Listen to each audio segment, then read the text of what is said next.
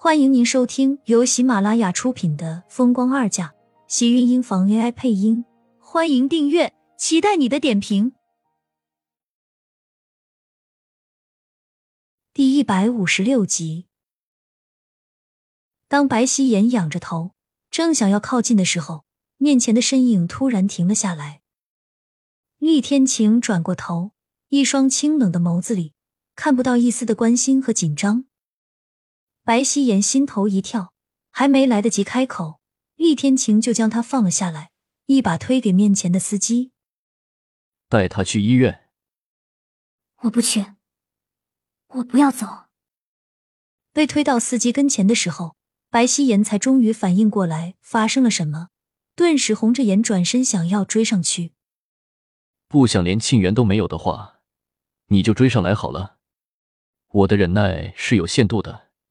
你知道的很清楚，我最讨厌别人威胁我，因为在他的眼里，这些威胁很可笑。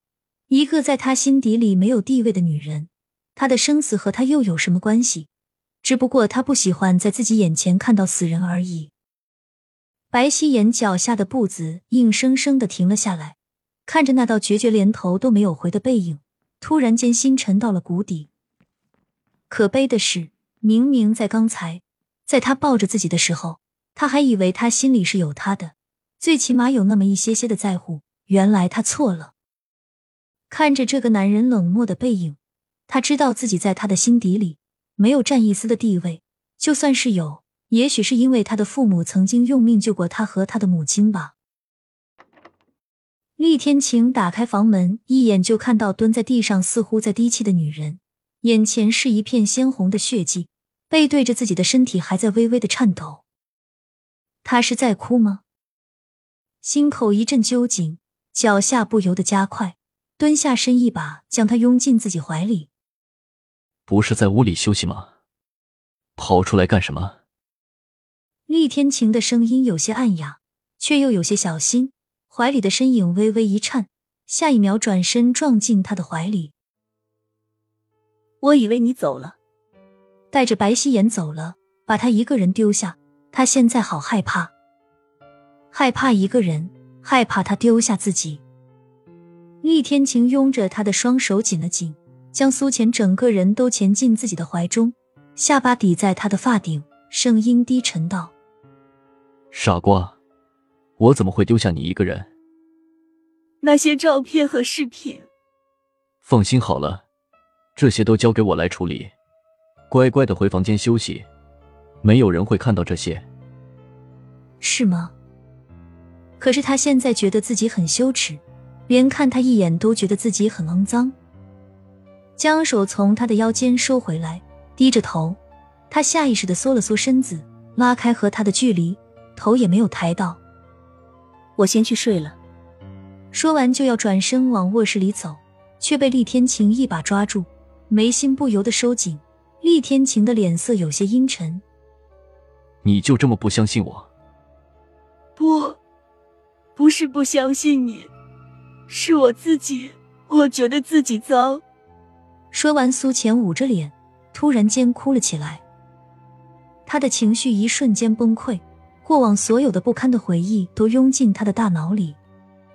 想到自己在那种什么都不知道的情况，让程逸阳为所欲为。虽然他当时自己毫无知觉，没有反抗的能力，可是，一想到那种画面，他没有办法面对这样的自己。以前，他可以理直气壮的说自己只有厉天晴一个男人，虽然他生过一个孩子，虽然他离过婚，可是他的身子是清白的。可是乔航和程逸阳却像是压在他胸口的那两颗沉甸甸的大石。虽然他拿走了乔航手上的所有照片。可是他依旧在害怕，只有他自己心里的害怕。他害怕有一天，乔航会拿出那些让他觉得不堪的画面。程逸阳的事情对他来说似乎是一个意外，可是这个意外给他的打击可以说是致命。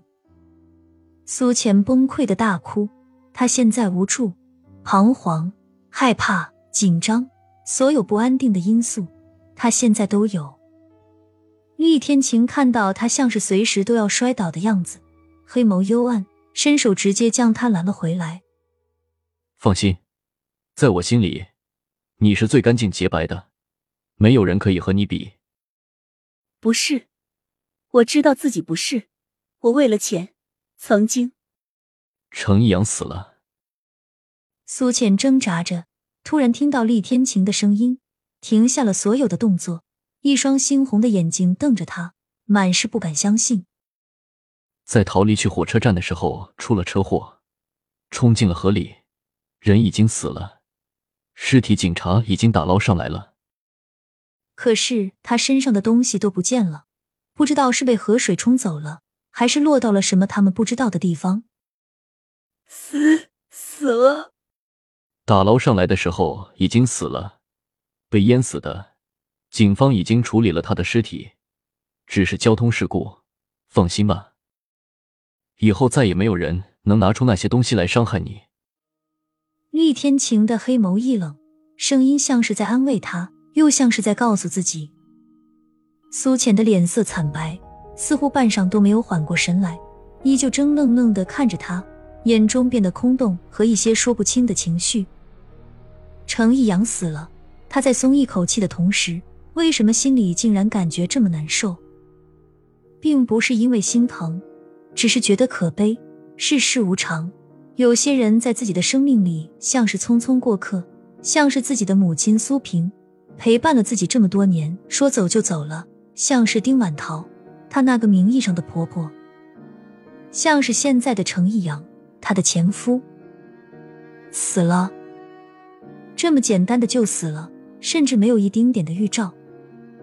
安心的休息吧，一切有我。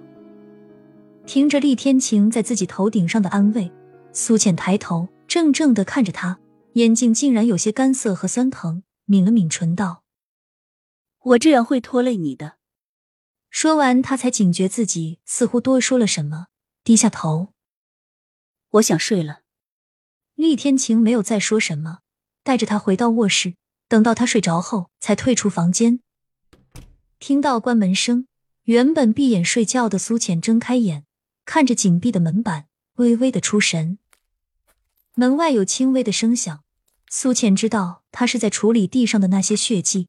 白希言竟然以死相逼，厉天晴的决定让他意外。亲们，本集精彩内容就到这里了，下集更精彩，记得关注、点赞、收藏三连哦，爱你。